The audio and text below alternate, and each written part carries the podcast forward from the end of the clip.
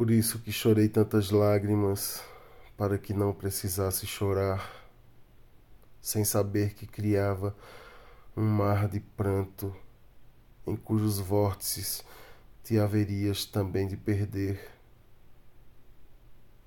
E amordacei minha boca para que não gritasses, e ceguei meus olhos para que não visses, e quanto mais amordaçado, mais gritavas, e quanto mais cego, mais vias.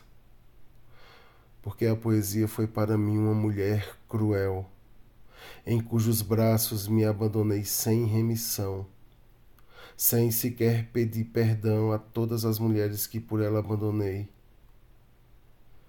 E assim como sei que toda a minha vida foi uma luta para que ninguém tivesse mais que lutar, assim é o canto que te quero cantar. Pedro, meu filho.